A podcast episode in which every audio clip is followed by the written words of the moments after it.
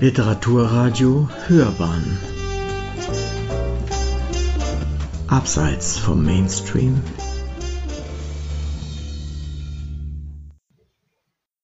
Wir sitzen heute zusammen mit Mary Kronos und Jan Giesmann.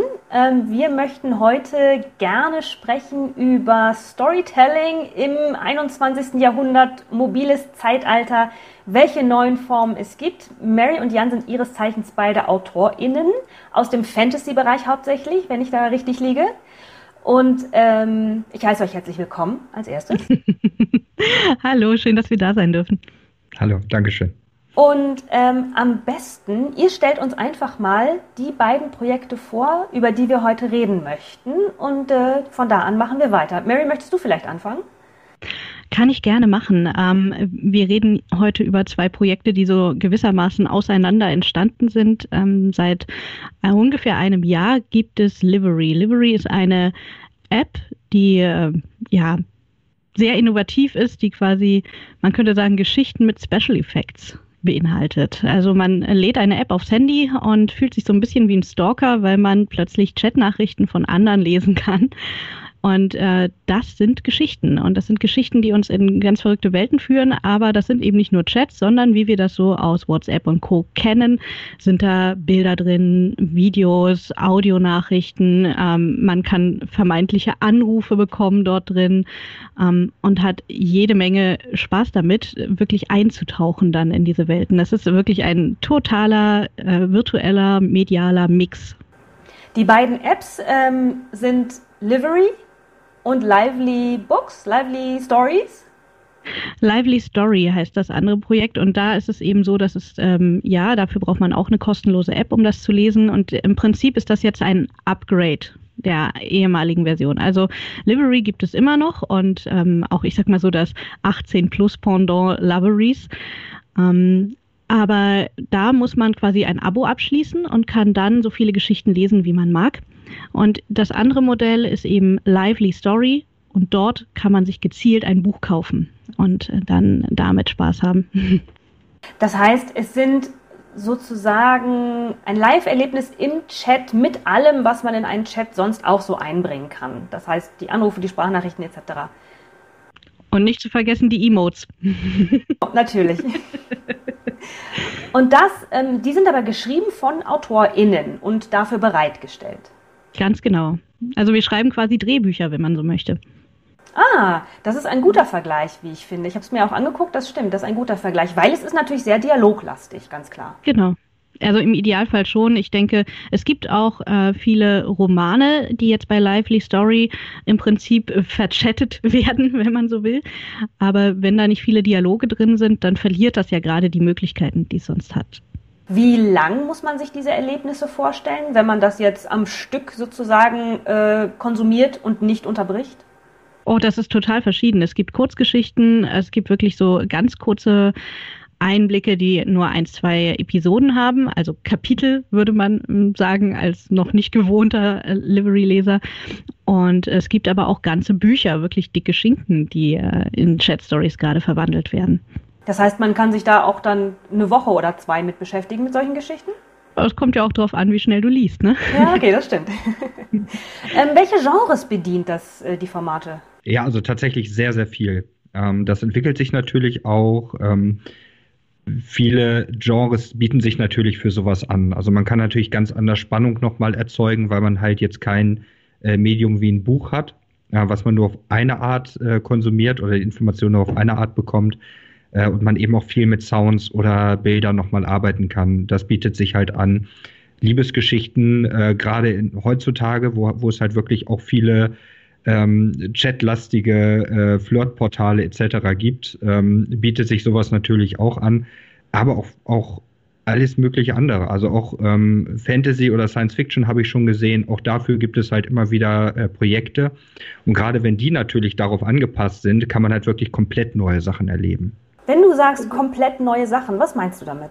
Also, ich sag mal so, Chatten kennt man ja selbst.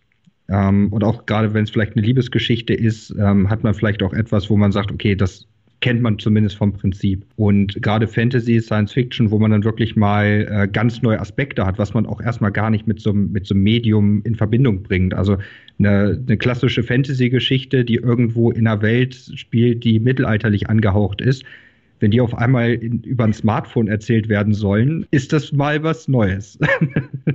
das Schreiben für solche Formate, das macht ihr ja jetzt auch sowohl einzeln als auch zusammen, wie ihr mir schon mhm. erzählt habt.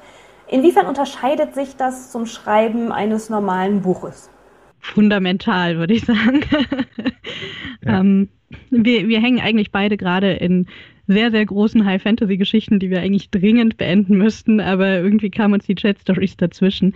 Ähm, das ist eine total erfrischende und eben sehr, sehr dialoglastige, wir hatten es ja schon, äh, Art zu schreiben und eine sehr schnelle Art zu schreiben. Und gerade wenn wir jetzt eben zusammen das schreiben, dann ist das wirklich, als würde man ein Chatgespräch führen.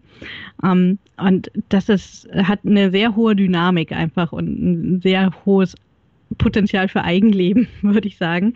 Das ist zwar auch bei großen Romanen so, wenn man da dran schreibt und die haben auch so das, ähm, die Eigenschaft, äh, den Autoren manchmal zu überrumpeln mit Ideen, die plötzlich im, im Roman auftauchen.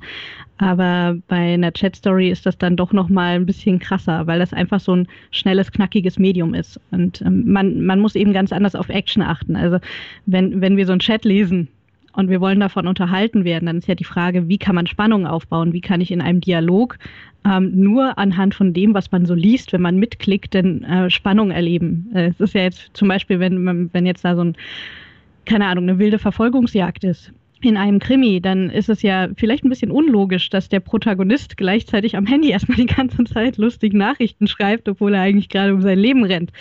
Wenn man dann aber auf die Idee kommt, stattdessen eine Sprachnachricht äh, dem Protagonisten schicken zu lassen, die ein bisschen außer Atem klingt, weil man am besten selber um Block rennt, während man das macht, ähm, dann kann man natürlich eine ganz andere Form von Spannung erzeugen und dafür sind eben all diese Spielereien sehr, sehr gut. Erzählt uns mal von einer Geschichte, die ihr geschrieben habt, vielleicht nur so im Ansatz. Ja, da bietet sich natürlich die an, die wir gemeinsam schreiben, Spiritus Dämonis. Also es ist auch nochmal äh, ein Unterschied, ob man alleine schreibt oder mit jemandem anders zusammen, weil man muss halt sofort aufeinander reagieren. Und diese Geschichte haben wir aus unseren Charakteren geschrieben. Also jeder hat seinen Charakter äh, geschrieben sozusagen.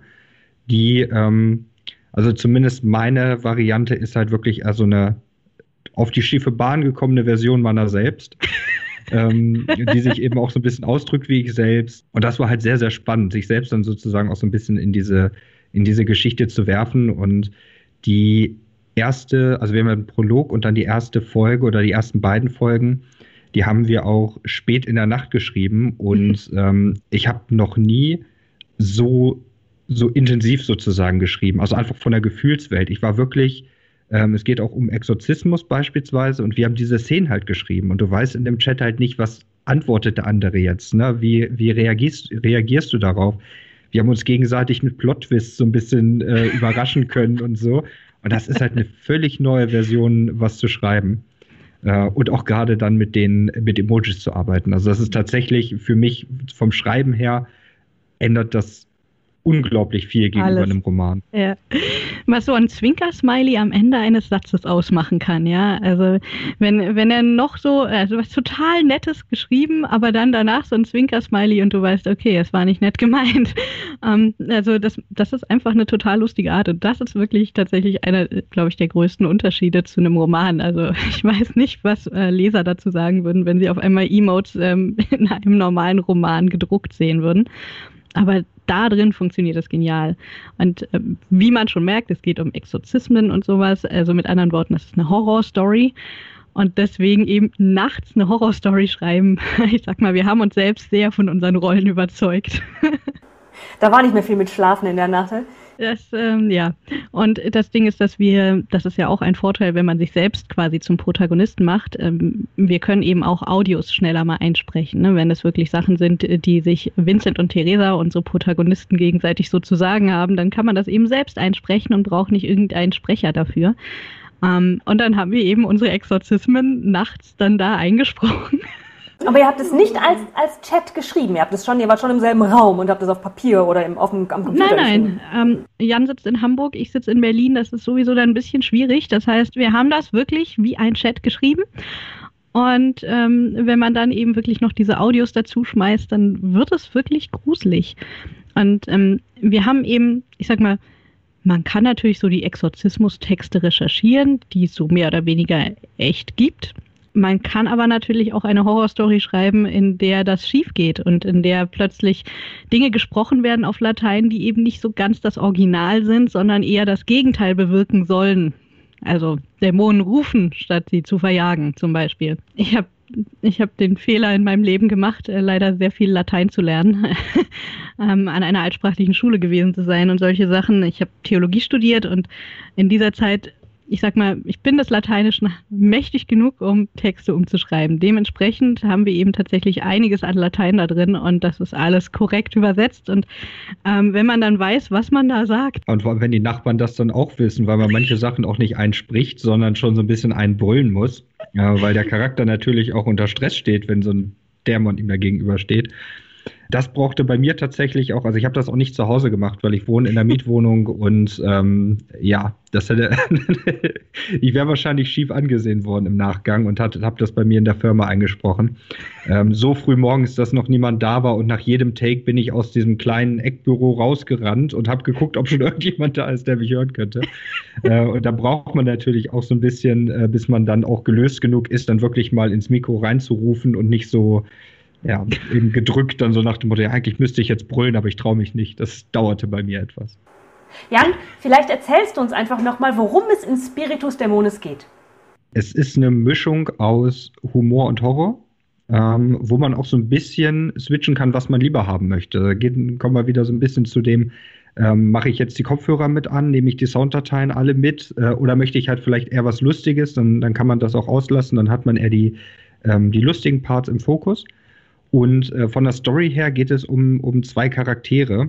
Ähm, einmal den Trickbetrüger Vincent, der ja mitbekommen hat, dass eine Familie für ihre Tochter einen Exorzisten sucht und äh, sich gedacht hat, naja, ähm, da kann man bestimmt irgendwie auch ein bisschen Geld mitnehmen und äh, dadurch, dass man ja so Exorzismuszubehör jetzt in der Regel nicht zu Hause rumliegen hat, ähm, hat er sich eine Website gesucht, wo er sich ein bisschen eindecken möchte, äh, trifft dadurch auf Theresa, die zweite Protagonistin, die ihm das erst austreiben möchte.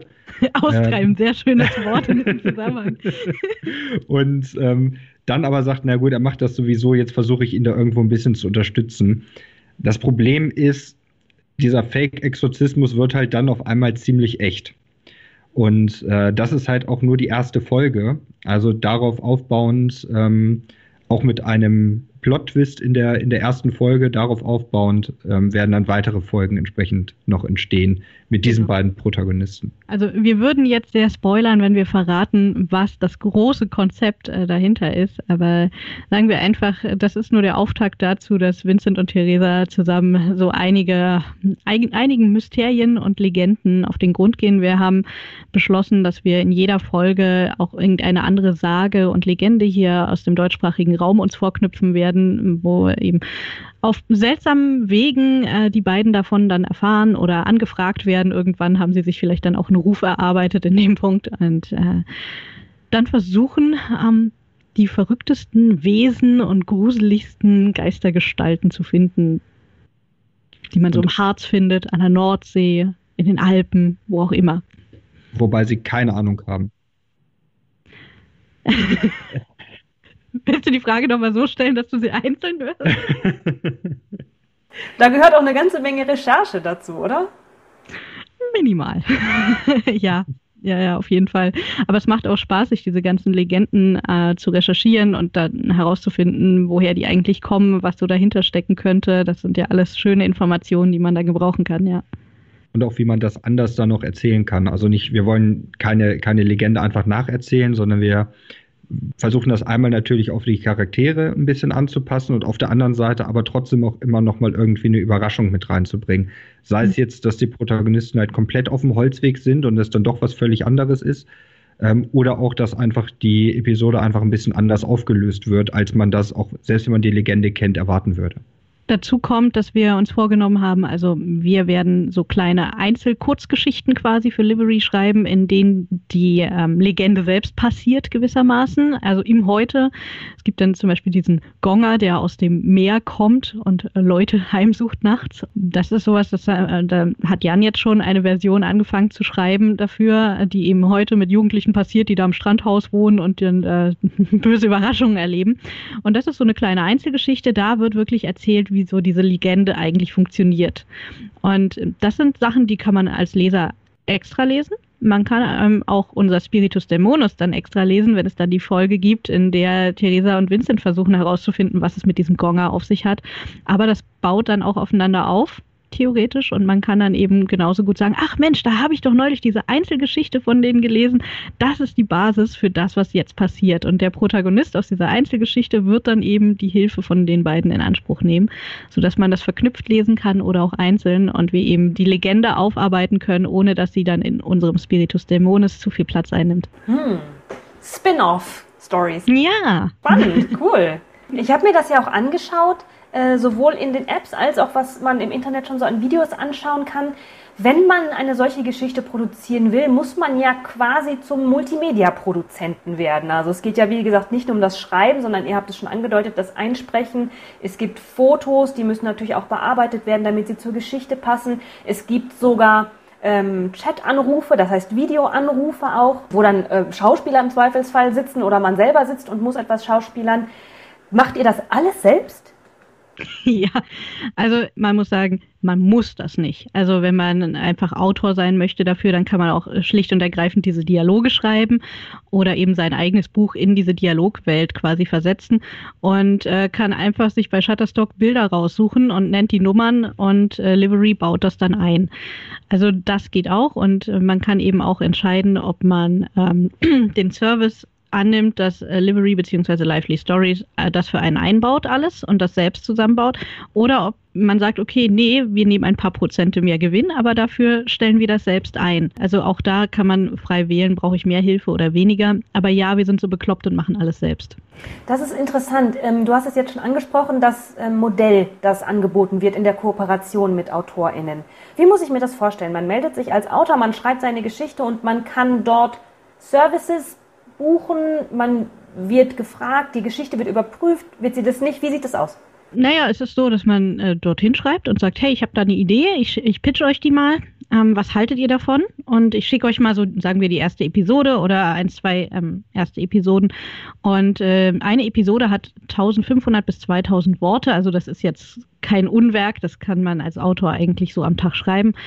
Und dann sagt äh, Livery bzw. Lively Stories, je nachdem an wen man sich wendet, hey, das gefällt uns oder hm, probier's noch mal ein bisschen später. Und wenn Ihnen das gefällt, was man da hingeschickt hat, dann gibt's eben Vertrag, der abgeschlossen wird darüber und dann nehmen die das auf. Und je nachdem, wie man den Vertrag gestaltet, ist es dann eben mit mehr Hilfe oder weniger Hilfe. Das kommt halt auch darauf an, ob man eine, eine Reihe schreiben möchte, ob man jetzt sagt, okay, man, man hat entweder ein längeres Werk, was man aufteilt, man kann auch gerade diese 1500 bis 2000 Wörter, ähm, kann man auch einzelne Geschichten erzählen. Also wenn man jetzt eine Idee hat, wo man sagt, Mensch, da baue ich jetzt keinen Roman draus, äh, aber dafür wäre es halt cool, dann kann man auch sagen, man macht einfach ein oder zwei äh, Folgen oder Kapitel einfach nur da draus und ähm, muss also nicht unbedingt dann eine Reihe daraus schreiben oder so. Genau. Was manche Autoren auch machen, ist Side Stories quasi zu schreiben, also zu ähm, eigentlich Randfiguren aus dem eigenen Roman oder aus der eigenen Reihe, die man normal veröffentlicht und sagt so, hey, ähm, es gibt so ein paar Nebenfiguren, die mögen meine Leserinnen total und deswegen habe ich mich entschieden, dazu jetzt so eine extra Story zu machen, die dann in den Chat Stories spielt. Oder dass man sagt, ich nehme nur die ersten zwei, drei Kapitel meines Romans und mache daraus eine Chat Story, so als Anteasern. Ne? Also auch das geht. Um, ähm, für all das ist äh, Livery durchaus offen. Also solange das Konzept cool ist und man daraus was machen kann, glaube ich, hat, hat man da viele verschiedene Chancen, je nachdem, was man da so selbst äh, sieht, was möglich sein könnte. Wer ist die Zielgruppe? Was für Leute laden sich die App hauptsächlich runter und lesen dann darin oder konsumieren Geschichten? Das versuchen wir auch noch rauszufinden.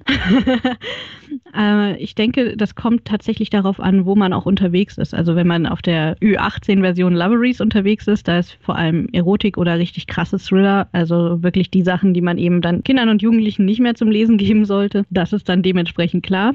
Bei äh, Livery gibt es eigentlich so kreuz und quer alles. Ich denke, wer technikaffin ist, wer so ein bisschen Smombie ist, wer gerne am Handy hängt, äh, der ähm, wird diese App lieben. Und bei Lively Stories ist es jetzt tatsächlich auch so, dass es auch Kinderbücher gibt, die man also dann wirklich mit seinen Kindern lesen kann, wo sie dann eben das Gefühl haben, hey, cool, äh, die, ich lese das nicht nur, ich sehe dann Bilder von den, also so wie Bilderbuch quasi, nur in animiert, ne? Dann letztlich.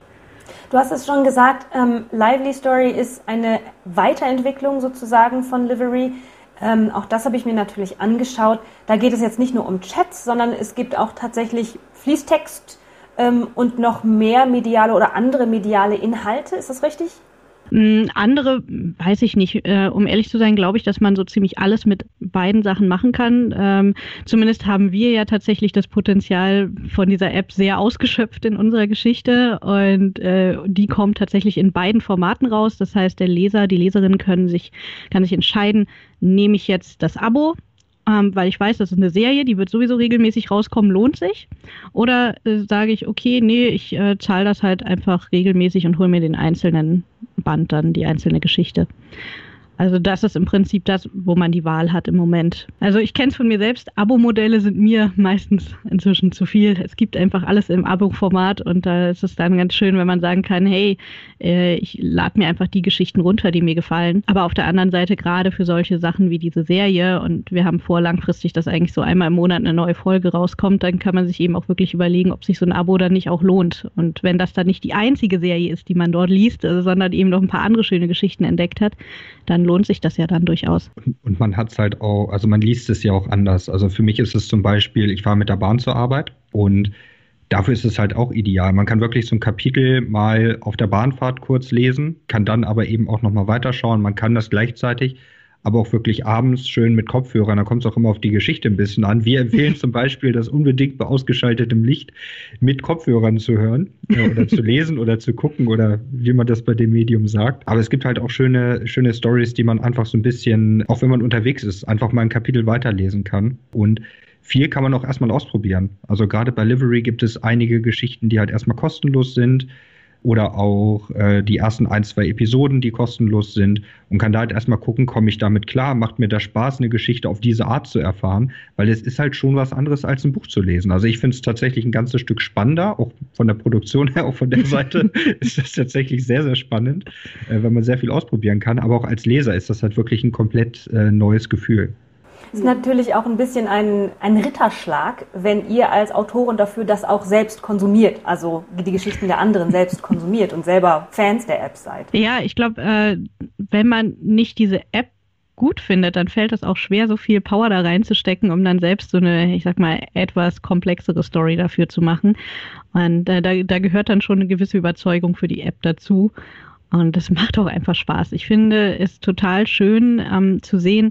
Wir haben in der Literatur ja eine Entwicklung und äh, gerade jetzt muss man ja sagen, zu dieser Zeit, wir haben wirklich eine Krise in, in der Kultur wie auch in der Literatur. Und wir haben ähm, Verlage, die schon vor Corona, sagen wir mal, eingestaubt waren und äh, so ein bisschen den Absprung in die Moderne verpasst haben an vielen Stellen, die nicht mehr damit mitkommen, dass im Self-Publishing innerhalb von Tagen ein Buch erscheinen kann, während der Verlag zwei Jahre Vorlauf braucht, um sein neues Verlagsprogramm aufzustellen.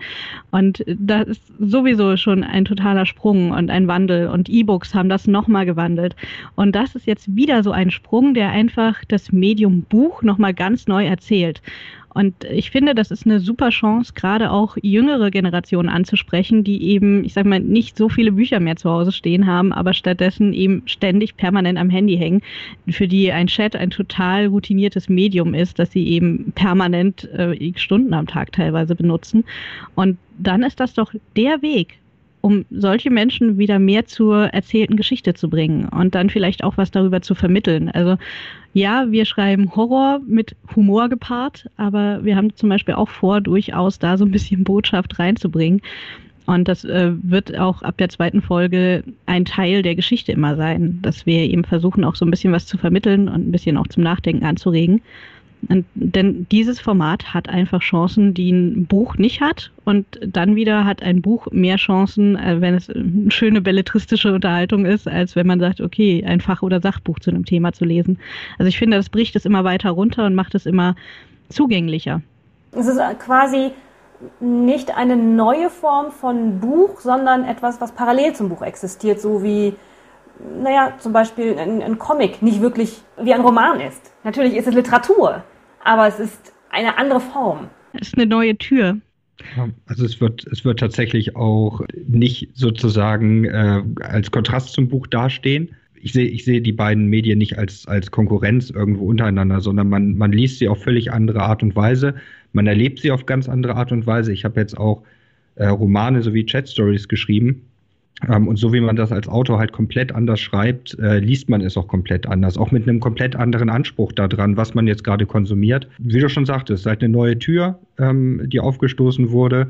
Äh, und etwas, was halt zusätzlich zu, zu Comics, zu E-Books und zu Büchern existiert.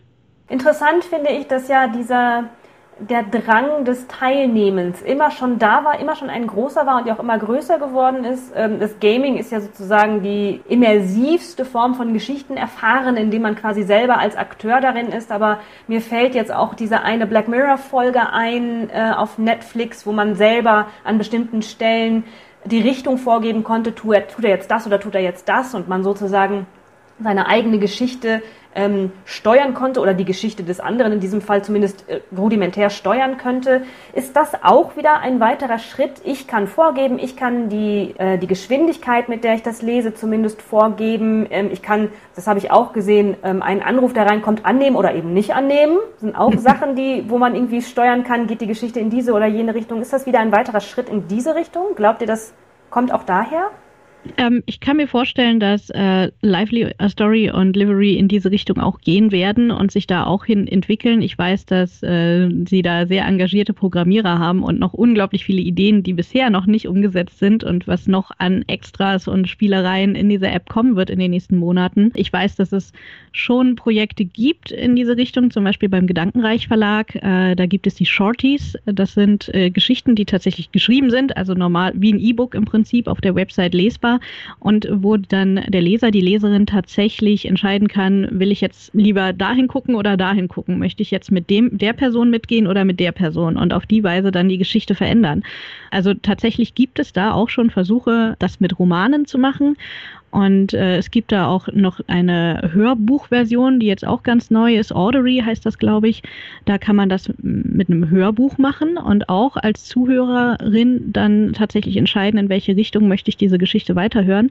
Und deswegen kann ich mir sehr gut vorstellen, dass äh, Livery und Lively Story da auch in diese Richtung bald gehen werden. Im Moment ist es noch so, ja, naja, man, man kann entscheiden im Sinne von, will ich eher das Gruselige haben oder, oder will ich es eher lustig haben. Man kann ähm, das so einstellen, wie man das am Handy eben so kann, Tag- und Nachtmodus machen. Man kann überlegen, will ich den Ton dazu haben oder eher nicht, weil ich vielleicht ein bisschen schreckhaft bin und nicht ständig einen gruseligen Atem im Hintergrund hören will. Also das sind dann die Sachen, die man so entscheiden kann, ja. Wie wirkt sich das, das technische Umfeld auf ähm, die Inspiration zu den Geschichten selber aus für euch? Im Sinne von, was man so an technischen Möglichkeiten hat? Im Sinne von, wenn ihr euch, wenn ihr schon quasi davor steht und euch überlegt, okay, ich kann dieses tun, ich kann jenes tun, ich kann das vielleicht nicht tun oder ich würde das und das gerne tun, kommen euch dann ganz andere Geschichten irgendwie in den Sinn? Oder hat das einen bestimmten Trigger auf die Art und Weise, wie ihr Geschichten entwerft und entwickelt? Eskalation, würde ich sagen, in einem Wort. Also es, es, entwickelt sich häufig. Also als wir angefangen haben, haben wir wirklich so die, die Story in den Vordergrund gestellt. Dann haben wir irgendwann gesagt, naja, wir können jetzt auch einfach noch mal ein paar Sounds und sowas machen und wir können ein paar Bilder und Videos. Im Endeffekt war diese Arbeit, hat uns, glaube ich, dreimal so viel Zeit gekostet wie das Schreiben an sich. Dann ist man an einem Sound dran und denkt sich, na, jetzt hat man, hat man aber eigentlich eine gute Basis, um noch mal was anderes zu machen. Und bei den Episoden, die wir jetzt, oder bei den, bei den Folgen, die wir jetzt halt planen, ähm, spielt das halt schon mit rein, dass wir auch sagen, da kann man gut das mitmachen, dazu gibt es viele Bilder, die man einbauen kann. Äh, da kann man von den Soundeffekten gut was machen. Das nimmt man halt schon vorher mit auf. Also das, das ist auch, wenn wir jetzt zusammen planen, wir planen jetzt auch ein bisschen anders als, als die allererste Folge. Ja. Da läuft das auf jeden Fall mit rein, ey, welche coolen Effekte können wir da reinmachen und das hat schon einiges verändert, ja. Ja, und wir haben uns vor allem ja auch in den Kopf gesetzt, dass wir, also wir haben mit Folge 1, äh, ich sag mal, wir haben da sehr viel reingeschmissen und da muss man das Level ja jetzt auch mindestens halten. Also dementsprechend sind wir natürlich erpicht darauf, uns jetzt Stories auszudenken, bei denen man auch wirklich viele Möglichkeiten hat, um irgendwas Besonderes noch mit einzubauen. Und wir haben uns das eben ein bisschen aufgeteilt. Äh, Jan kümmert sich um die diabolischen Soundeffekte. ich kümmere mich um den Grafikpart und die Videos machen wir dann zusammen, einer Bild, einer Ton und am Ende ist es dann ein verrücktes Gesamt Gesamtwerk quasi. Ähm, du hast es selber schon gesagt, es sind auch Verlage mit involviert. Äh, Lively Story ist jetzt auch in Kooperation sogar mit Weltbild veröffentlicht worden. Mhm. Seit einer Woche ist es online? Ja, seit einer genau. Woche. Genau.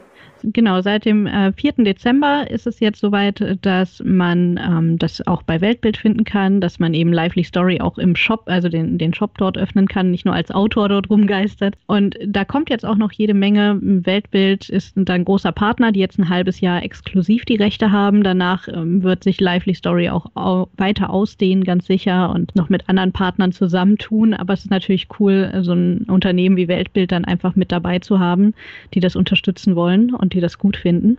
Das ist auf jeden Fall eine spannende Entwicklung. Und äh, sicherlich ist auch das daran schuld, dass es eben so Möglichkeiten gibt, wie äh, dass man die Bücher sogar, also ich nenne es mal Bücher im weitesten Sinne, nennen wir es oder lieber Geschichten, dass die übersetzt werden ins Spanische und Englische jetzt äh, für den ein oder anderen Autoren, Autorin. Das ist natürlich auch eine tolle Entwicklung. Ihr seid ja von Haus aus Self-Publisher, Indie-Publisher oder auch Hybrid? Ich bin Hybrid quasi. Also ich habe eine, ähm, hab eine Agentur, bin im Verlag, aber eben vor allem auch im Self-Publishing im Moment unterwegs, ja. Ich bin komplett Self-Publisher, habe tatsächlich aber auch erst einen Roman rausgebracht, weil ich brauche recht lange äh, für die Bücher. Eigentlich sollte der zweite Roman jetzt im November rauskommen. Das war gerade die Zeit, als es dann losging mit, mit den Chat-Stories. Ich gesagt habe, okay, verschieben wir das halt noch mal ein bisschen auf die drei Wochen kommt es oder drei Monate wahrscheinlich eher, äh, kommt es jetzt auch nicht mehr an. Normalerweise, ich arbeite sehr, sehr lange an meinen Projekten. Also gerade auch die Überarbeitung und sowas, das, äh, da brauche ich lange. Und eigentlich finde ich es ganz spannend, dass ich durchaus in der Lage bin, auch relativ kurzfristig was fertig zu bekommen. Ähm, auch wenn es ja. natürlich nicht ganz der Umfang ist, aber ähm, es ist halt eine andere Art des Arbeitens. Und ich habe jetzt mal wieder mit dem, an dem Roman gearbeitet und musste mich sehr zusammenreißen, ähm, meinem Feldwebel keinen Zwinkersmiley hinter seine Ausrede zu setzen. das äh, färbt dann schon ein bisschen ab. Schockierend, aber wahr. Aber auch gerade für Indie-Autoren sind solche Möglichkeiten natürlich großartig, sich selbst einzubringen, wenn ihr so sowieso sagt, dass äh, beide Apps sich freuen, mit Autoren in Kontakt zu treten und ähm, direkt gerne Geschichten annehmen. Das sind großartige Möglichkeiten für Indie-Publisher, wie ihr es seid. Ja, als Autorin muss man sich natürlich auch überlegen, welches der beiden Modelle einem mehr zusagt, denn auf der Seite der Leserinnen haben wir das ja schon erklärt mit entweder Abo oder Einzelkauf. Für die Autoren ist da durchaus auch ein Unterschied, denn wenn man das bei Lively Story macht, dann ist man ähm, quasi gewinnbeteiligt, also wie man das eben normal als Autor so kennt. Man bekommt Tantiemen davon, wenn Bücher verkauft werden. Und bei Livery ist es tatsächlich so, dass man im Vorfeld pro Kapitel, also pro Episode bezahlt wird und äh, damit dann schon abgegolten ist. Und das ist natürlich eine schöne Möglichkeit, gerade jetzt in dieser Zeit, um äh, direkt äh, Einkünfte zu generieren und nicht nur, nur hoffen zu können, dass dann die Geschichte auch tatsächlich gelesen wird, sondern dass man eben zwei Möglichkeiten hat und überlegen kann, was ist denn jetzt für mich der bessere Weg. Und äh, Verlage sind auch inzwischen mit involviert in das Ganze ja. und bieten auch ihre Geschichten an. Genau, die sind, ähm, da sind ja nun ganze Bücher, die dann da wirklich umgesetzt werden. Das dauert natürlich ein bisschen, die sind noch nicht alle fertig. Wie gesagt, Verlage sind es nicht gewöhnt, ganz so schnell zu agieren, wie das äh, unabhängige Autorinnen so tun. Und dementsprechend brauchen die ein bisschen länger, aber da wird äh, noch einiges in die Lively Story App äh, reinkommen und in den ähm, Weltbildkatalog. Ich bin sehr gespannt. Ich bin vor allem, glaube ich, gespannt darauf, wie ernsthaftere Literatur in einem solchen Format erzählt werden kann. Gibt es dafür schon Beispiele? Das weiß ich tatsächlich nicht. Ähm, ich glaube tatsächlich bisher ist das ähm, vor allem Entertainment. Also Fantastik, Romantik, Spannung, solche Sachen, Kinderbuch, das ist das, was bisher so drin ist. Du schreibst ja sonst aber auch an einer Geschichte, die ähm, eher ein bisschen ernster ist, ne? Also ich habe jetzt nur so die ersten ja. Seiten gelesen, ähm, aber die halt auch etwas erzählt, was sehr gut in diese ähm, in diesen Stil der Geschichten reinpasst, hm. äh, auch vom Inhalt einfach und trotzdem eher etwas ist, was zum Nachdenken anregen soll. Ja, das ist wieder dieses äh, Ding, was ich vorhin erwähnt habe, mit dem Belletristik kann auch ernste Themen behandeln, aber so, dass es unterhält und man gleichzeitig darüber nachdenkt. Ich finde das tatsächlich, ähm, also ich empfinde es als sehr wichtigen Ansatz, denn ähm, Fach- und Sachliteratur zu einem Thema oder einfach ernste Bücher, die, ich sag mal, einen gewissen Bildungshorizont voraussetzen, eine gewisse Orientierung voraussetzen in dem, was man so an Büchern liest, ähm, treffen meist nur einen geringen Teil der Bevölkerung oder meist eher die Leute, die sich sowieso schon mit dieser Thematik auseinandersetzen. Wenn ich aber möchte, dass sich äh, Jugendliche oder ja, generell einfach Menschen, die einfach nur Unterhaltung suchen, mit einem schwierigen Thema auseinandersetzen, dann muss ich dieses schwierige Thema in die Unterhaltung packen. Und äh, dafür ist, finde ich, äh, Lively Story tatsächlich ein gutes Format. Und deswegen, ich würde gar nicht nach Hammer-Themen und schweren äh, Literaturwerken suchen in diesem Format, aber ich fände es schön, wenn viele, möglichst viele Kolleginnen auf die Idee kommen, auch wichtige Gedanken einzubringen und sie zu verknüpfen einfach mit diesem fluffigen Unterhaltungsformat gewissermaßen. Und ja, ich habe das äh, zum Beispiel auch. Ich hab, bin gerade dabei, noch eine weitere Story für Livery abzuschließen, die ich Ihnen dann auch schicke, ähm, in denen es so eine Art virtuelle zweite Realität gibt. Also am Anfang so eine, eine Art vermeintliche Umfrage steht, wo die Protagonistin dann gefragt wird, unter anderem, ob sie mit ihrem Leben zufrieden ist und ob sie einen Moment hat in ihrem Leben, den sie über alles bereut und was sie bereit wäre zu tun, wenn sie dorthin zurückspulen könnte, um das nochmal zu versuchen. Und sie äh, relativ leichtfertig sagt, ja, ich würde alles dafür tun und ähm, nicht damit rechnet, dass sie dann auch alles dafür tun muss ähm, und dann quasi in ihrem Leben zurückgespult wird. Und äh, der Chat, dieses Handy im Prinzip das Einzige ist, was bleibt, was sie daran erinnert, dass sie äh, schon mal zehn Jahre früher war. Und äh, sie dann eben ihr Leben wieder neu leben muss und ähm, vielleicht, ja, wer weiß, ich verrate ja jetzt nicht alles, vielleicht das verhindern kann, was sie verhindern wollte. Aber die Frage ist, wie sich das dann auf ihr Leben auswirkt und was sie dadurch vielleicht verliert. Das klingt nach einer sehr, sehr spannenden Geschichte. Kann man in diesen Apps auch nach AutorInnen suchen? Hm, das weiß ich jetzt noch gar nicht, aber es ist äh, nach Genre sortiert und ähm, nach, nach Titeln kann man ja suchen. Also ich denke, wenn man eine bestimmt, ein bestimmtes Genre sucht, dann hat man da noch genug Übersicht. Solang, sobald es so viele Geschichten werden, dass man das braucht, gibt es garantiert auch eine Suchoption für Autoren.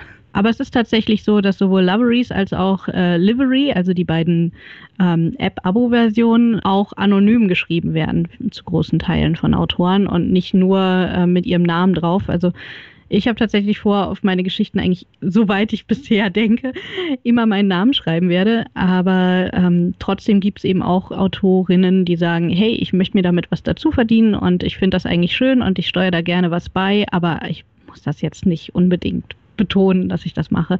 Was ich eigentlich, ich finde es schade tatsächlich, weil ich denke, ähm, es ist ja auch gerade für so ein neues Projekt unglaublich wichtig, wenn wir zeigen, dass wir da dabei sind, damit möglichst viele Menschen darauf aufmerksam werden. Und wie will man für etwas werben, an dem man offiziell nicht teilnimmt? Ja, das stimmt. Man gibt dem Ganzen, ohne es irgendwie selber zu wollen, gleich so ein Geschmäckle. Ja, und äh, das ist ja eigentlich schade äh, und absolut unnötig. Aber deswegen, also dort gibt es eben diese Neutralität, dass man auch sagen kann, hey, ich muss da nicht unbedingt meinen Namen drauf haben. Und ähm, oh gut, bei Loveries kann ich das vielleicht verstehen. Aber auf der anderen Seite, wie haben wir es denn gemacht, wenn wir Bücher schreiben? Dann schreibt man halt ein anderes Pseudonym drauf. Ich meine, ist ja nicht das Problem. Ich habe sonst auch, ähm, weil ich, weil ich tatsächlich auch noch ein ähm, zweites Projekt da habe, auch so in dem Bezug auf ähm, auch mal wichtige, wichtige Themen sozusagen anzusprechen. Also für mich, ich bin, habe halt bisher überwiegend Fantasy geschrieben. Und einer der Gründe dafür ist, dass ich das halt sehr, sehr schön finde, weil man ähm, eine gewisse Distanz hat. Wenn ich mich mit jemandem unterhalte und man, oder man, man liest ein Buch mit der, mit der Idee, ich informiere mich über irgendetwas, dann hat man seinen eigenen Standpunkt. Und dieser Standpunkt kann dann auch entweder bestärken, man findet Argumente viel schlüssiger, was sie die eigene, der eigenen Meinung entsprechen, oder halt entsprechend auch andersrum und äh, man stößt etwas komplett weg. In der, in der Belletristik und gerade in der Fantasy hat man eine gewisse Distanz dazu. Das heißt, man kann diese Argumente einfach mal annehmen, ohne sie direkt für sich bewerten zu müssen und sich dagegen schützen zu müssen oder bestätigen oder sowas. Und ähm, das dann schön entsprechend mal einzustreuen und einfach mal vielleicht Gedankengänge, die jeder vielleicht mal hatte, einfach mal wieder, wieder aufzuwecken durch irgendeinen kleinen Nebensatz, ähm, das ist halt eine sehr, sehr schöne Variante, ähm, wie man eben auf eine andere Art und Weise dann wirklich auch zum, zum Denken anregen kann. Ja, und äh, du hast ja da so eine schöne Extra-Reihe, Jan, mit ähm, dem, deinem Bestseller. also wir haben ja vorhin darüber gesprochen, wie schwierig es sein kann, Fantastik, die ja auch eher so mittelalterlich meistens angehaucht ist, in, in das Moderne zu holen. Aber äh, Jan macht das nämlich tatsächlich, der hat seine eigene Story, äh, ja, findet da ziemlich, einen ziemlich witzigen Weg, wie ich finde. Erzähl uns, wie der Weg ist. Ähm, also diese, diese Welt an sich, die gibt es für mich schon, schon lange. Da habe ich auch immer überlegt, okay, wie setzt man das am besten um, weil es so ein, von der Richtung einfach so ein bisschen sein soll, den, ähm, dem Leser mal zu erzählen, wie ist eigentlich so der Weg des Autors? Wie schreibt man sowas? Welche Klischees erfüllt man irgendwo auch? Wo setzt man die Priorität? Was muss jetzt gerade realistisch sein und was mache ich jetzt einfach nur dafür, um Spannung zu erzeugen? Und genau das ist halt wirklich der Dreh- und Angelpunkt dieser Story. Also es geht darum, dass der Protagonist wird halt klassisch aus unserer Welt in eine andere Welt geworfen. Und jeder, bei dem das passiert, der bekommt eine Fee zur Seite gestellt. Und diese Fee hat immer die Form von dem Wesen, normalerweise ist es Wesen, wo der Protagonist am meisten Vertrauen rein hat. Ist in seinem Fall jetzt ein Smartphone er kommt halt aus unserer aktuellen Welt. Und deswegen ist diese Fee in dem Smartphone halt gefangen oder hat diese Form angenommen und kann natürlich auch nur die Sachen machen, die ein Smartphone kann. Also die Magie, die sie wirken kann, ist beispielsweise auf Apps reduziert. Sie kann dann halt mal eine neue App runterladen und ähm, es ist halt sehr dialoglastig, aber man will ja auch nicht nur den Dialog zwischen den beiden haben. Und dadurch ist es zum Beispiel so, dass sie eine Übersetzungs-App hat und die Charaktere da natürlich nicht Deutsch sprechen, und diese App das entsprechend übersetzt. Also er muss halt immer das Handy inhalten und dann steht in dem Chat, was der sagt und er schreibt dann eben, was das Handy für das Wesen übersetzen soll. Und das ist da so ein bisschen die, so die, die Fantasy mit Smartphone. Also wie du siehst, es gibt einfach sehr, sehr viele Möglichkeiten, wenn man da erstmal anfängt, äh, drüber nachzudenken, was man mit der App so machen kann. Und, und, das Schöne an Autoren ist ja, wir sind ja sehr kreativ. Und wenn man uns so ein äh, Tool mit vielen Möglichkeiten gibt, dann ähm, eskaliert das schnell und auch immer weiter. Ihr zwei seid ja nicht nur AutorInnen gemeinsam und schreibt gemeinsam Geschichten, sondern ihr habt auch noch eine Show zusammen. Ja, die Late-Night-Autoren auf Twitch, das ist ähm, noch so ein anderes Experiment von uns, das auch dezent eskaliert ist. Ich glaube, wir können nur eskalieren. Genau, und wir haben tatsächlich beschlossen, um, ähm, dass wir unsere Chat-Story dort immer lesen. Also Twitch ist ja ein Format, das im Prinzip nur live existiert und in dem es so ist, dass nach zwei Wochen die Sendungen wieder verschwinden. Und dadurch ist es ein ideales Format, um Dinge vorzustellen, ohne dass sie ewig lange im Internet herumgeistern und man jetzt irgendwelche Rechte verletzen würde, weil natürlich Livery und Lively Story diese Geschichten herausbringen und nicht wie auf Twitch. Aber wir machen da quasi sagen wir, theatralische Live-Lesungen. Jan, könnte man das so nennen? Ja, durchaus. Es ist natürlich ein, ein, totales Abenteuer, wenn man wirklich live dann ausprobiert, wie diese Story ankommt. Weil das ist ja was, was Autoren im Normalfall nicht haben. Wenn wir ein Buch schreiben, dann können wir ja nicht erleben, wie das ankommt. Maximal eben auf einer Lesung. Und wenn man bei so eine besondere Art der Lesung hat, wenn wir das eben so im Dialog machen und dann versuchen auch so ein bisschen wirklich diese Spannung rüberzubringen, wenn es dann gerade ein bisschen actionreicher ist und sowas. Und man dann sieht, wie der Chat dann da irgendwie total schockiert schockiert ist oder oh mein Gott, was passiert gleich oder irgendwas da reinschreibt, dann ähm, macht das schon total Spaß, das so kennenzulernen und ähm, ist eine andere besondere Art, diese Geschichte zu entdecken. Und Twitch, das ist für alle jene, die sich nicht so unglaublich viel im Internet rumtreiben, frei zugänglich für jeden und jeder kann sich das anschauen? Genau. Man muss sich nicht mal einloggen, um das zu sehen wenn man sich einloggt, das kann man auch mit Facebook und sonst was, also mit äh, all den Accounts, mit denen man sich überall sowieso schon nackig gemacht hat und vernetzt hat, dann kann man eben auch in den Chat schreiben und dort mit richtig mit Live das alles erleben. Man kann sagen, das ist wie YouTube nur in Dauerlive. Also es gibt im Prinzip nur diese Live-Formate und man kann natürlich manche Sendungen nachgucken, man kann ähm, dort Kanälen folgen. Man kann auch sagen, dass man sie abonniert. Das bedeutet dann, dass man den Künstler, der diesen Kanal führt, auch direkt unterstützt finanziell. Das ist natürlich auch toll. Also man, ähm, das sind auch Abos, die man tatsächlich wirklich für jeden Monat neu entscheidet. Also nicht, dass man sich jetzt irgendwie sein Leben lang daran bindet, da ähm, Geld abzudrücken, aber es ist eine schöne Geste, auch gerade jetzt eine schöne Geste und eine gute Möglichkeit einfach. Und unser Late-Night-Autoren kommt eben wirklich ähm, so nicht Feiertage oder irgendwelche Un Unbill äh, dazwischen kommt, immer freitags um 22 bis 24 Uhr. Wir packen den Link in die Show Notes, dann können die HörerInnen es ganz einfach finden. Sehr gut. Nochmal zur Zusammenfassung. Livery gibt es schon seit knapp einem Jahr mhm. mit vielen, vielen Geschichten aus vielen verschiedenen Genres. Lively Story seit einer Woche auf dem Markt und jeder, der es sich runterladen möchte, kann das gerne tun. Es gibt auch hier und da ein paar Stories zum kostenlosen Testen. Ja, genau. Und ähm, wir waren eben jetzt mit äh, unserem Spiritus Dämonus in der ersten Welle von Livery, ähm, nein, von Lively Story mit dabei. Und äh, in Livery werden wir tatsächlich jetzt ab ähm, heute auch erhältlich sein. Das heißt, heute im Laufe des Tages äh, wird unsere Geschichte dann auch in der Abo-Version zu lesen sein und in ein paar Wochen haben wir das, das äh, irre Glück, also wir fangen immer ein bisschen hysterisch an zu lachen, wenn wir daran denken, dass man unsere Geschichten allen Ernstes eben auch ins Englische und Spanische übersetzen wird und wir dann ähm, keine Ahnung wo gelesen werden und äh, der Gedanke ist schon sehr witzig. Dann wünsche ich euch großartigen Erfolg, tausend Millionenfaches runterladen äh, viele, viele Herzchen und Daumen hoch oder wie auch immer man Geschichten bewertet in diesen Apps, was man mit Sicherheit kann. und viel Spaß beim weiteren Schreiben von neuen Folgen. Wir freuen uns drauf. Dankeschön. Dankeschön. Und nun ein Mitschnitt aus der szenischen Lesung von Spiritus Dämonis von und mit Mary Kronos und Jan Giesmann. Und nun ein Mitschnitt aus der szenischen Lesung von Spiritus Dämonis von und mit Mary Kronos und Jan Giesmann.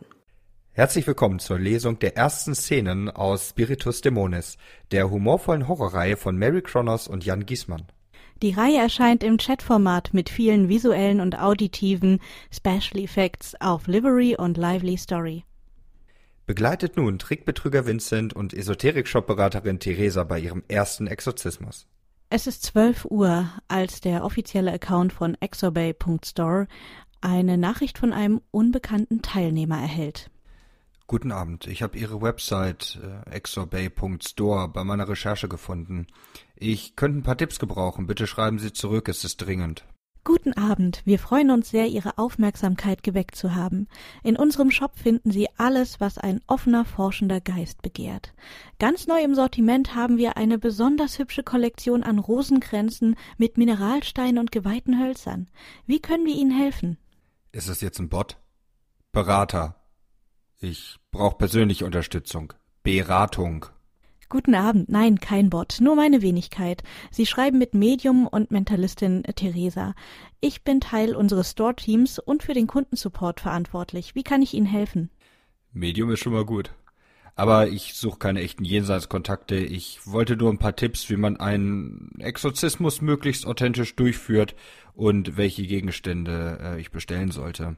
Ich hab da vielleicht ein Jobangebot. Also, vielleicht.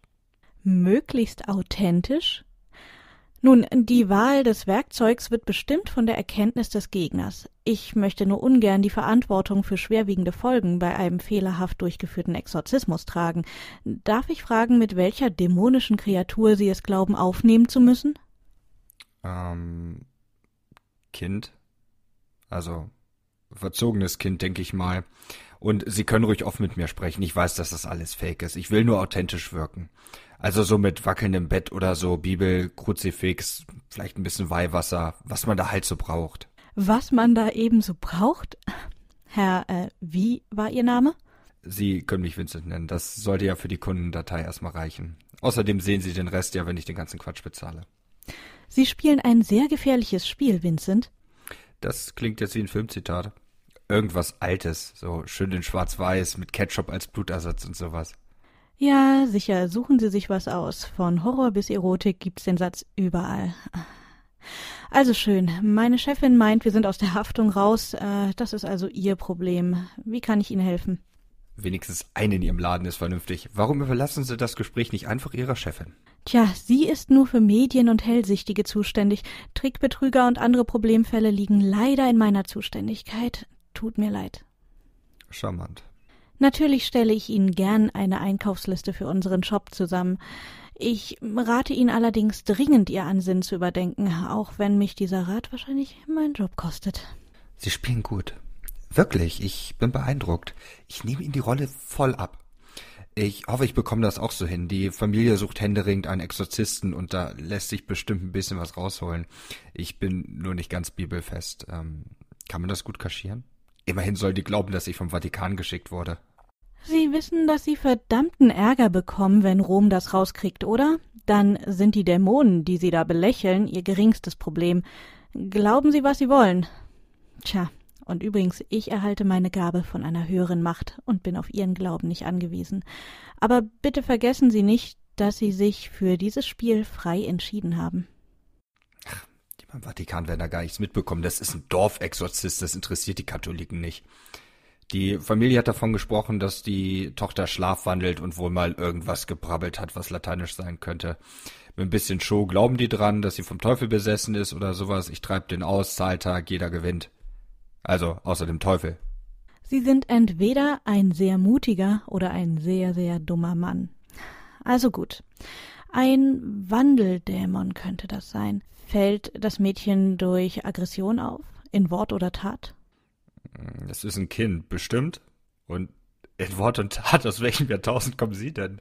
Ich verstehe mein Handwerk eben und ich passe mich der Sprache meiner Klienten an. Wer täglich mit Geistern und Dämonen einer anderen Zeit und Dimension verkehrt, dessen Sprache nimmt eben einen anderen Klang an. Ja, auch gut. Ich muss das geschwollene Reden sowieso nochmal üben. Das, das kommt bestimmt gut. Ich habe mir das gerade notiert. In Wort und Tat. Perfekt. Ja, das wirkt. Das wirkt. Ganz sicher. Als Grundausstattung empfehlen wir ein Holzkreuz von circa 20 bis 30 Zentimetern Höhe aus Weißdorn oder Lärche, eine Bibel natürlich, Weihwasser, 50 bis 100 Milliliter sollten genügen. Je nach Schwere der Besessenheit sollten Sie etwas zum Binden des Wirts bei sich führen, im Idealfall Ketten aus Silber. Ebenfalls in schweren Fällen empfiehlt sich die Verwendung von geweihtem Salz. Und natürlich einige liturgische Bücher mh, sollten Ihnen Versikel, Antiphon und Oratio nicht geläufig sein. Zudem haben wir eine Vielzahl von Mineralsteinen, deren Anwesenheit sich auf das Kind beruhigend auswirken könnte. Okay, das wird gerade etwas komplexer, als ich mir das vorgestellt habe. Ähm, Gibt es da sowas wie so ein Exorzisten-Starterpaket oder so? Das ist jetzt alles ein bisschen neu für mich und ist halt ein Job und wenn ich mir so die Preise angucke, die sind halt wirklich gesalzen, ne? Tja, Exorzismen sind nichts für Laien. Ich kann meine Warnung nur noch mal wiederholen. Wir haben Esoterikpakete für Neugierige und Schnupperkurse in Meditation und Wahrsagerei für begabte Suchende. Exorzisten werden von Rom ausgebildet. Wir können nur eine Art Minimalausrüstung bieten. Ja, minimal ist schön gesagt. Also ich habe auch schon Kreuze gesehen, die waren billiger. Ausweiden wäre gut, oder? Was halten Sie davon? Oh, Entschuldigung, ausweiden. Sorry, die Autokorrektur. Weiden? Eine ganz schlechte Idee. Um Himmels willen, wollen Sie wirklich an dem sparen, was Ihr Leben retten könnte? Das Kreuz ist der wichtigste Aspekt des Exorzismus, abgesehen von Ihren Worten natürlich. Sie können aber auch echten Spaß an der Sache verderben. Ist das eigentlich echt Silber oder nur versilbert? Unsere Produkte bestehen alle zu 100 Prozent aus den angegebenen Materialien. Alles andere wäre in unserem Geschäft grob fahrlässig. Stimmt. Weil sonst ja alles bei Ihnen auf Fakten beruht, nicht wahr? Also gut. Ich denke, Weidenkreuz wird's dann nicht, äh, nicht, dass die Familie was ahnt. Nehmen Sie ein Eibenkreuz. Das ist gerade im Angebot. Aber sagen Sie nicht, ich hätte Sie nicht gewarnt. Hm, meine ich. Weihwasser reichen 50 Milliliter? Gibt's das auch so als Weihwasserkonzentrat oder sowas, dass man das ein bisschen strecken kann? Konzentrat. Strecken. Können Sie Ihre Betrügereien bitte an einem anderen Geschäft ähm, betreiben, besprechen? Wir sind ein ernsthaftes, angesehenes Etablissement. Unsere Kunden schätzen uns für unsere Diskretion und unsere Seriosität. Ja, das äh, klingt irgendwie nach meinem Slogan. Ähm, noch ein anderes Thema. Ähm, bei einem Exorzismus, was sieht da eigentlich an? Eher was Schwarzes? Sowas, sowas, so gedeckte Farben oder so? Oder was wäre da ideal? Ziehen Sie meinetwegen die Gewandung des schwarzen Abts an, das ist dem Dämon doch egal. Hm. Habe ich nicht, aber ich werde was finden. Ansonsten Eibenkreuz klingt klingt gut. Ähm, Diskretion ist mir, Sie können sich vorstellen, auch wichtig. Also Eibenkreuz, ähm, 50 Milliliter Weihwasser, Kette aus Silber, geweihtes Salz. Ich glaube, da sieht man eh keinen Unterschied. Oder merkt man das als Laie, ob das jetzt geweiht ist? Wenn der Dämon den Bandzirkel verlassen kann, ja, dann merkt man das. Touché. Aber da ist kein Dämon. Na? Das ist jetzt schon klar. Das ist nur ein Mädchen. Also, ja, vermutlich. Gut, was kostet das jetzt pro 100 Gramm? Natürlich kann es sich auch um schlicht ein Kind mit Schlafstörungen handeln und überempfindliche Eltern. Wenn dem aber nicht so ist, dann gefährden Sie sich und andere mit Ihrem laschen Verhalten. Jetzt mal ernsthaft, würde ein Dämon nicht ausreichen, um mich und andere zu gefährden? Kein Kommentar. Ich habe Ihnen Ihre Bestellung ähm, in einem Link zusammengefasst. Okay, also die, die Kette aus Silber muss schon sein, oder? Also das sind halt echt. Ich weiß nicht, ob ich das wieder reinbekomme. Es ist eine reine Sicherheitsmaßnahme. Ja, komm, das wird schon. Was soll der Geiz? Ich nehme das. Sagen Sie, ähm, wo Ihnen so viel an dem Kind liegt, ne? Ähm, darf ich Sie vielleicht während des Exorzismus äh, um Rat fragen, damit es ein bisschen authentischer wirkt? Hm. Als Wissende bin ich wohl oder übel für Ihre Taten mitverantwortlich. Also schön. Wann? Ah, ich muss noch ein bisschen was vorbereiten, ein paar Psalmen lernen und so ein Zeug, ne? Also, wir wissen ja schon. Haben Sie da irgendwie besonders effektvolle Ideen? Also was wie weiche Unhold oder so? Unhold? Also wer von uns bedient sich jetzt einer antiquierten Sprache? Die einzige Sprache, die diese Wesen verstehen, mit denen sie es zu tun haben, und die wir imstande sind zu sprechen, ist Latein. Hm. Das ist ärgerlich. Meine Eltern meinen, Französisch würde sich besser machen. Tja, wenigstens eine romanische Sprache, aber hm, in dem Fall wohl keine Hilfe. Sie werden die Formeln und Befehle wohl oder übel auswendig lernen müssen. Hm. Was heißt denn beispielsweise, räum dein Zimmer auf auf Latein? Haben Sie sonst noch Fragen? Ich habe noch andere ernsthafte Kunden, denen ich tatsächlich helfen kann. Okay, Entschuldigung, das äh, Konnte ich mir nicht verkneifen. Ähm, Gibt es vielleicht irgendwie eine Liste mit so äh, hilfreichen Formeln und Befehlen oder sowas? Abgesehen von Tacke, Schweig und Excurre, Weiche, hm. die eigentliche Oratio und der eigentliche Exorzismus, einige Gebete und Psalmen. Und halten Sie sich genau an den Wortlaut. Ja, genau. Oratio und Exorzismus. Da muss ich mich ein bisschen mit beschäftigen, aber das wird schon. Ich äh, bin gut im Improvisieren. Improvisieren. ähm, sagen Sie, war ich Ihre erste Anlaufstelle oder haben Sie vorher schon irgendwas gewusst und verstellen sich nur gerade sehr, sehr gekonnt? Mm. Der Exorzismus erfolgt in mehreren Teilen und in Zusammenhang mit den passenden Gesten. Gesten wie das Kreuzeszeichen sind sehr, sehr wichtig. Ich hoffe, wenigstens damit haben Sie sich schon vertraut gemacht. Ach, das bekomme ich hin. Ich schreibe Ihnen, wenn der Exorzismus steigt. Sie haben mir auf jeden Fall schon mal, schon mal echt weitergeholfen. Dankeschön. Okay, aber nutzen Sie bitte nicht die Nummer des Shops. Äh, Sie könnten eine andere Mitarbeiterin erwischen. Ich schicke Ihnen einfach mal meinen Kontakt. Danke, ist angekommen. Ich ähm, schreibe Sie dann an. Ähm, ich sehe mir die entsprechenden Psalmen an, lerne auch ein paar Formeln auswendig. Ja, das soll ja alles echt wirken, ne? Ähm, oh, vielleicht sehe ich mir auch nochmal der Exorzist an. Unfassbar. Ja. Naja, möge Gott mit Ihnen sein und sowas, ne? Bis nachher. Drei Tage später erhält Theresa eine neue Nachricht von Vincent. Sie hat nicht mehr damit gerechnet. Salve. Ist 22 Uhr ein angemessener Beginn für einen Exorzismus? Für einen Dämon, der seinen Wirt bei Nacht besucht? Hm, ja. Ja, kommen Sie, Wirt ist jetzt schon arg unpersönlich, oder? Ich passe mich nur Ihrer berechnenden Art an. Sie sind doch der Typ von neulich, oder? Ja, der, der 70 Euro für ein Holzkreuz geblecht hat. Aber Lieferung kam schnell. War nice. Ja, ja, der, der mit dem Leben anderer und seinem eigenen spielt aus Ignoranz. Ach, bitte. Jetzt kommen Sie mal wieder runter. Ich verdiene Geld mit dem Aberglauben von Menschen. Ist da jetzt echt nichts Neues, oder? Nein, das ist es in der Tat nicht. Aber mir kam schon lange kein so dreistes Exemplar Ihrer Zunft mehr unter die Augen. Ja, ja. Ich bin der Böse und Sie sind die ganz und gar Gute. Allerliebst, mein Geld haben Sie trotzdem genommen für den ganzen Quatsch. Ja, natürlich. Für Sie macht es ja keinen Unterschied, wo Sie Ihre Ausrüstung kaufen. Sie investieren in Ihr Pseudogeschäft. Ich aber kann mit dieser Beratung die Existenz meines Geschäfts sichern und damit die Existenz eines der Läden, die tatsächlich noch Qualität verkaufen und ernsthafte Talente fördern. Ja, sind voll der weibliche Robin Hood. Moralisch in die Illegalität.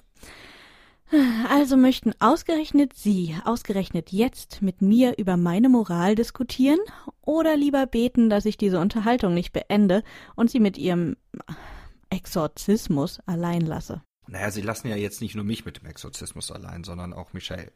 Mhm. Keine Sorge, ich helfe Ihnen schon, aber einzig aus Sorge um das Mädchen. Wie geht's ihr denn? Wissen Sie das überhaupt? Ja, ich habe gestern schon mal mit der Kleinen gesprochen, also ich hab's halt versucht. Sie ist jetzt nicht in der besten Verfassung. Hm. Das arme Kind. Die Kleine bräuchte richtige Hilfe. Ich bin mir jetzt nicht ganz sicher, was Sie mit richtiger Hilfe meinen. Äh, einen echten Exorzisten oder einen Psychiater?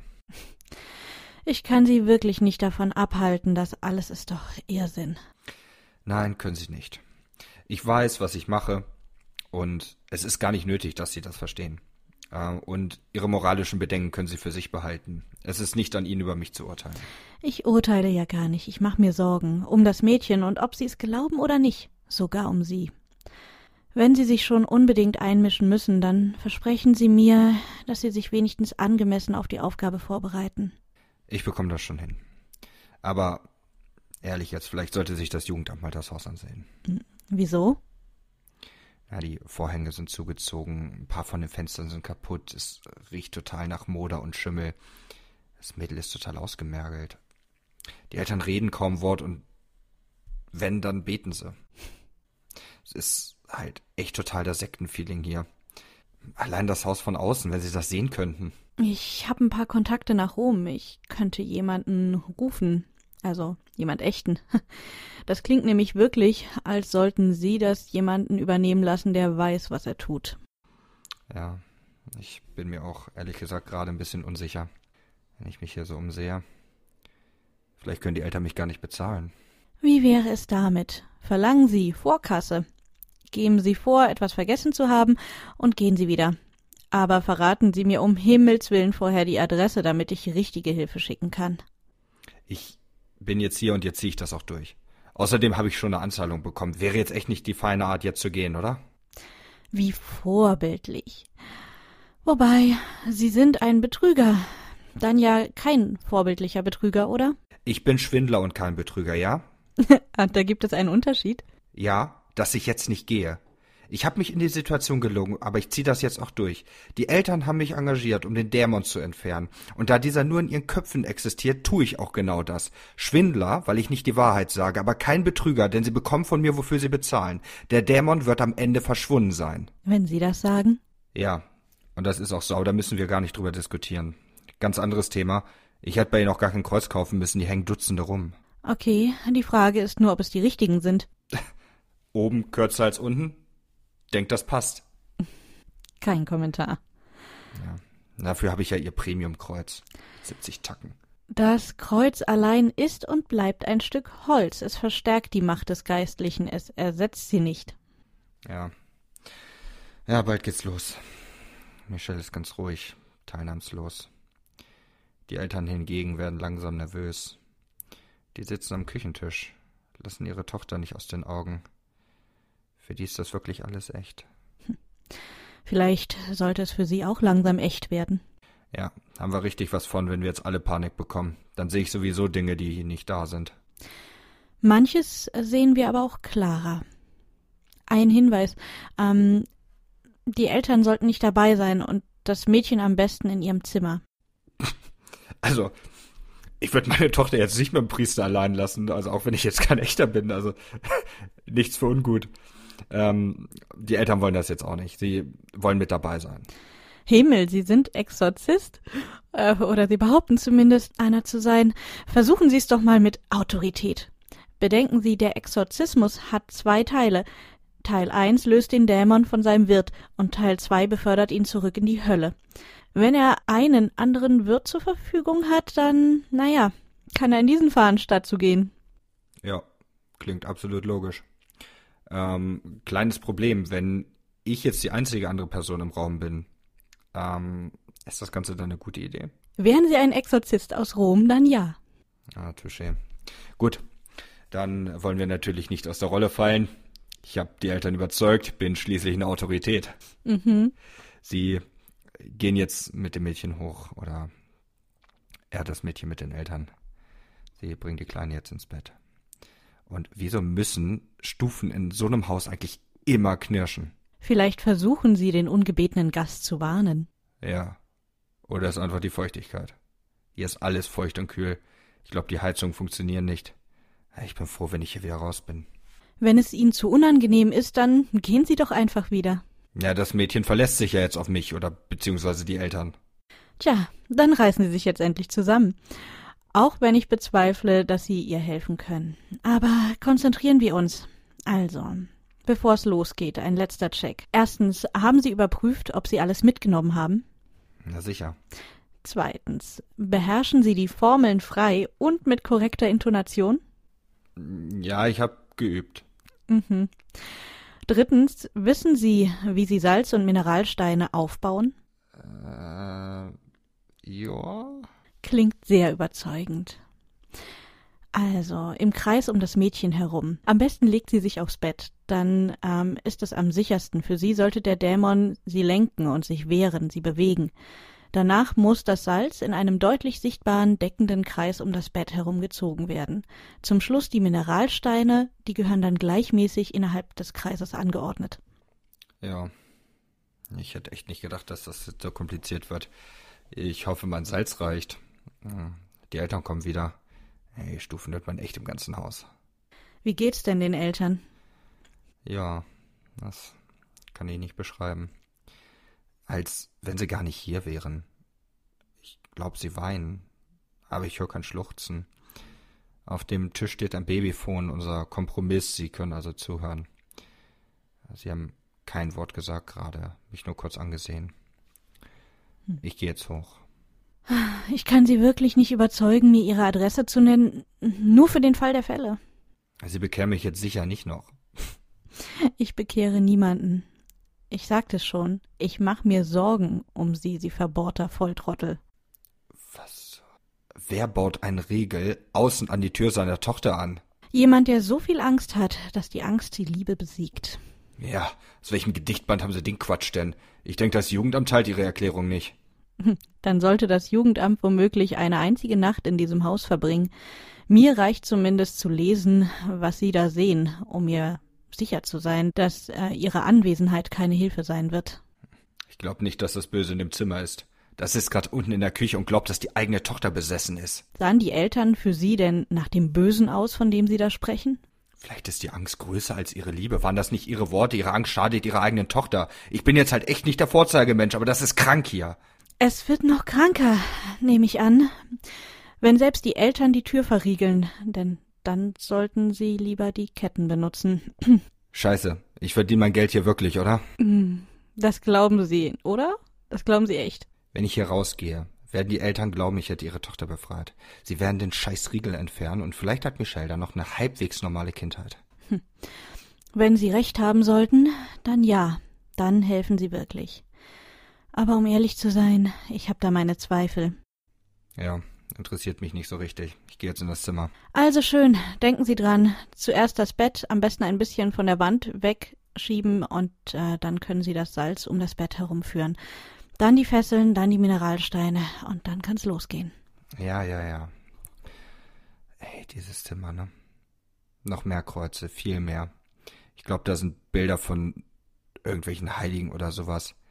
Hinter mir sind Bibelseiten an die Wand genagelt. Es gibt nicht mal eine richtige Bettdecke, dabei ist das eiskalt. Ich sehe meinen eigenen Atem. Es fühlt sich seltsam an hier. Als wäre der Raum voller Personen.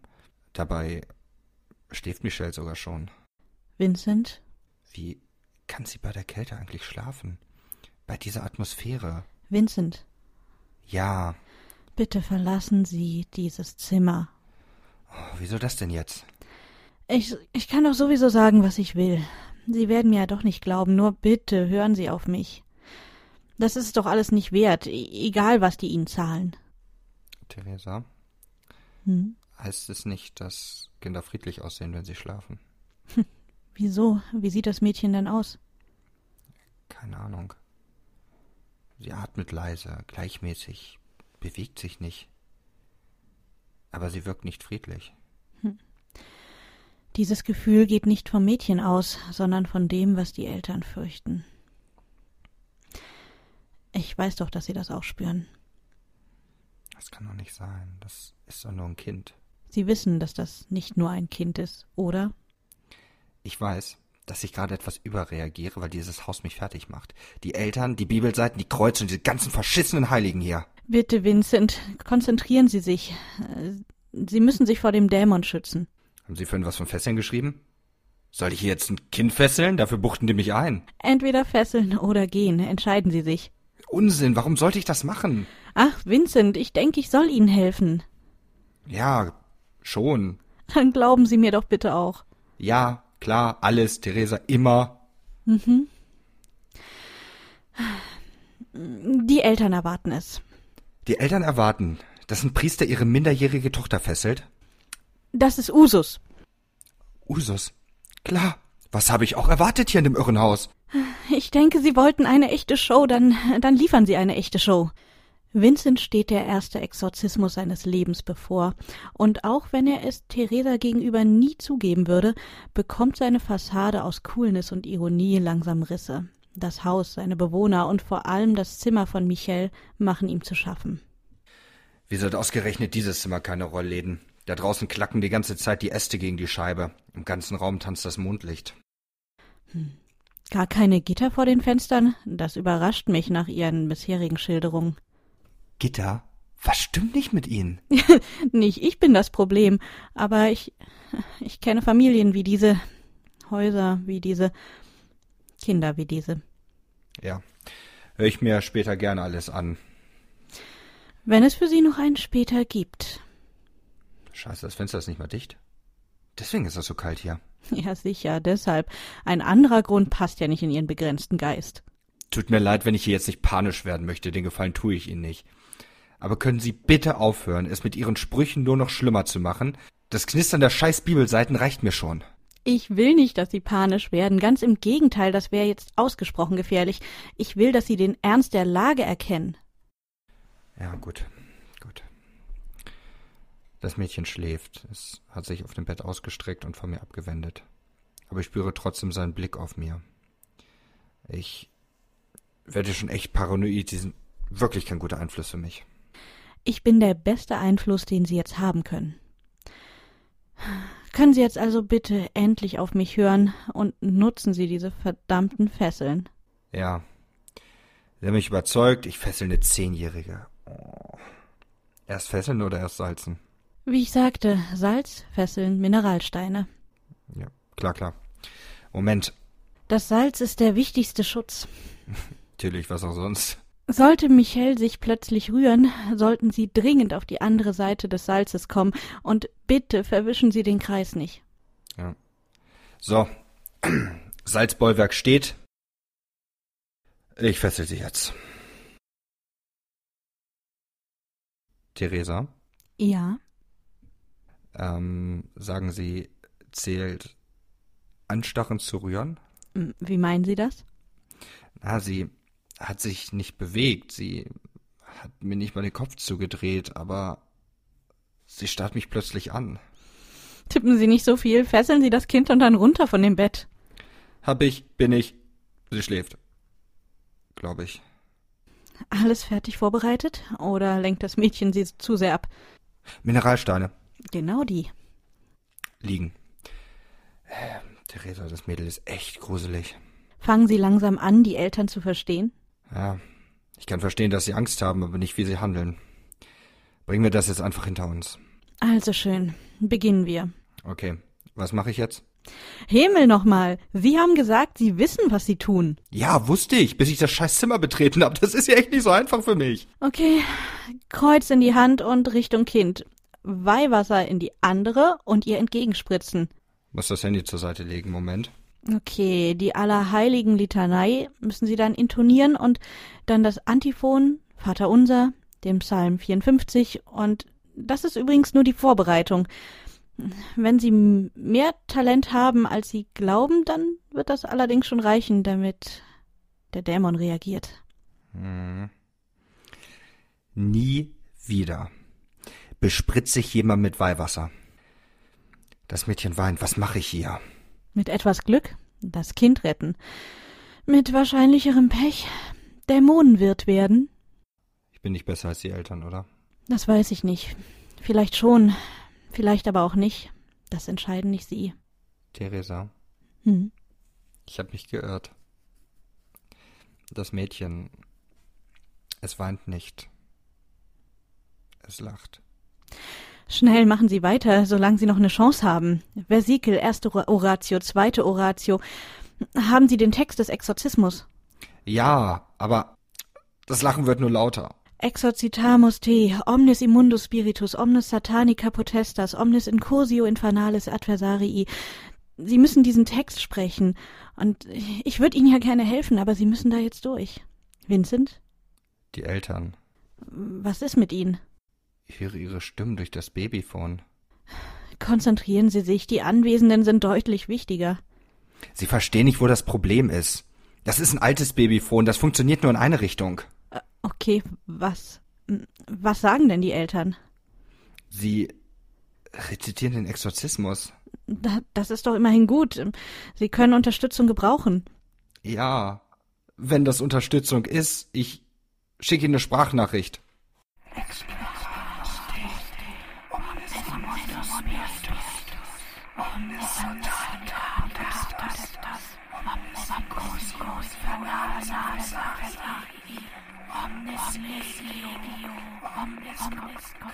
Okay. Hm. Ähm, das, das ist jetzt nicht gut. Also gar nicht gut. Ja, toll. Habe ich mir gedacht. Wissen Sie, eigentlich heißt der Text übersetzt, wir exorzieren dich, jegliche unreine Seele, jegliche satanische Kraft, jegliche Besessenheit und so weiter und so weiter. Das sollte es heißen, also eigentlich.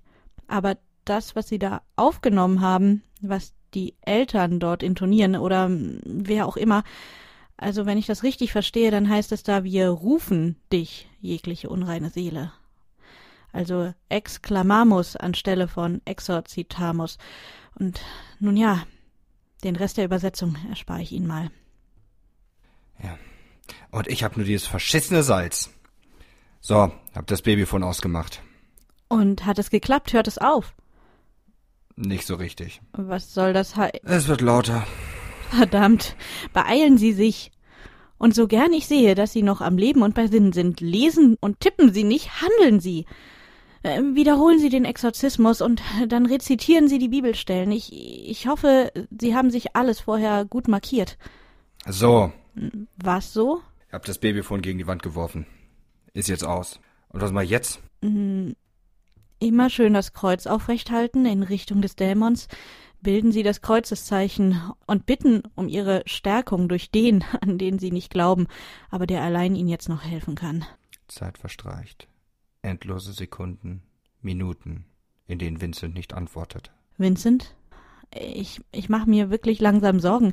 Geht es Ihnen gut? Es ist so still. Betäubend still. Und, ähm, was, was ist vorher passiert? Alles. Ha hat er sich gezeigt? Ha hat er Michelle verlassen? Vincent, bitte, bitte melden Sie sich. Ich habe keine Ahnung. Vielleicht bin ich allein, vielleicht nicht. Ich muss hier raus. Der erste vernünftige Gedanke, seit Sie in diesem Zimmer sind. Wenn ich auch befürchte, dass. Fuck. Ja. Der Riegel der Tür. Er ist zu. Von außen nehme ich an, das habe ich befürchtet. Das war nur die erste Runde. Vincent, ähm, es tut mir leid, aber Sie werden da nicht rauskommen. Nicht bevor das alles vorbei ist. Das jetzt ist die Ruhe vorm Sturm. Also erstens, Sie haben echt eine sonderbare Art, mir Mut zu machen. Und zweitens, wann wollten Sie mir sagen, dass es gut sein kann, dass die Tür zufallen kann? Wissen Sie, ich bin mehr an Ihrem Überleben als an Ihrem Mut interessiert. Aber egal was passiert, lassen Sie das verdammte Kreuz immer zwischen sich und ihm und hören Sie nicht auf zu rezitieren. Verlieren Sie nicht den Augenkontakt. Ja, zu spät. Ich habe zur Tür gesehen, als es geklickt hat. Theresa, sagen Sie, wie wichtig waren die Fesseln?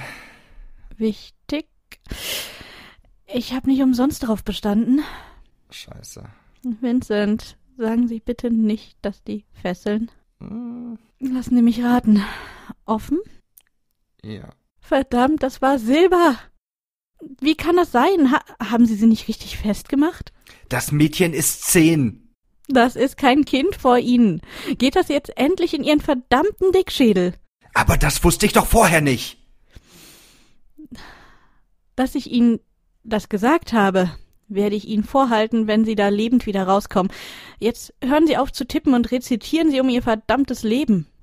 Es hockt nur da, starrt mich an, lauscht, irgendwie belustigt. Ich fürchte, er nimmt sie nicht ernst. Hm, wie geht's dem Salzkreis? Solange der noch geschlossen ist, kann er nicht zu ihnen. Sie dürfen sich nur nicht in den Kreis locken lassen.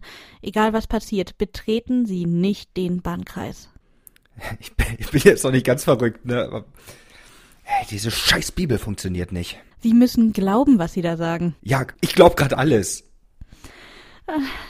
Das ist ein Anfang. Und Sie müssen verstehen, was Sie da sagen. Wissen Sie, was Sie vorlesen? Kennen Sie die Übersetzung? Schmeichelhaft, dass Sie mir Latein zutrauen. Ich traue Ihnen eine Webrecherche zu. Hören Sie, der menschliche Wille ist unglaublich stark. Sie müssen nicht nur glauben, Sie müssen wollen. Sie müssen davon überzeugt sein, dass Sie dieses Monster austreiben können. Wir exorzieren dich, jegliche unreine Seele. Deshalb, verfluchter Drache und jegliche teuflische Legion, beschwören wir dich. Das ist es, was Sie sagen. Das ist es, was diese Kreatur fürchten muss. Sie muss begreifen, dass Sie diese Macht haben. Die Macht, diesen Bann über sie zu verhängen. Beug dich demütig unter der mächtigen Hand Gottes, erbebe und fliehe. Das ist es, was Sie ihm auf Latein zuschreien sollten. Hallo? Vincent? Sind Sie noch da?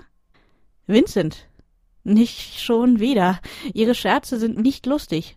Hören Sie auf, mir solche Angst zu machen. Take. Ja, das können Sie auch sagen. Take. Vin Vincent? Take. Okay, jetzt, jetzt machen Sie mir langsam Angst. Reden Sie vernünftig mit mir. Vade femina, vade de missa eventoriet magistro omnis velassia, hostis humanae salutis. Humiliaris sapotenti manos satanas, antremesque et effuge. Die Worte lassen Theresa eisige Schauer über den Rücken laufen. Ihr Latein ist nicht gut, aber dafür die verdrehten Worte des Exorzismus zu erkennen und zu begreifen reicht es. Beuge dich, Frau, beuge dich demütig unter der Macht des Erfinders und Lehrers jeglicher Falschheit, Feind des menschlichen Wohles, beuge dich unter der Macht der Hand Satans, erbebe und fliehe.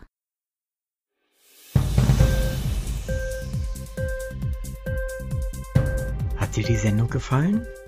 Literatur pur, ja, das sind wir. Natürlich auch als Podcast. Hier kannst du unsere Podcasts hören.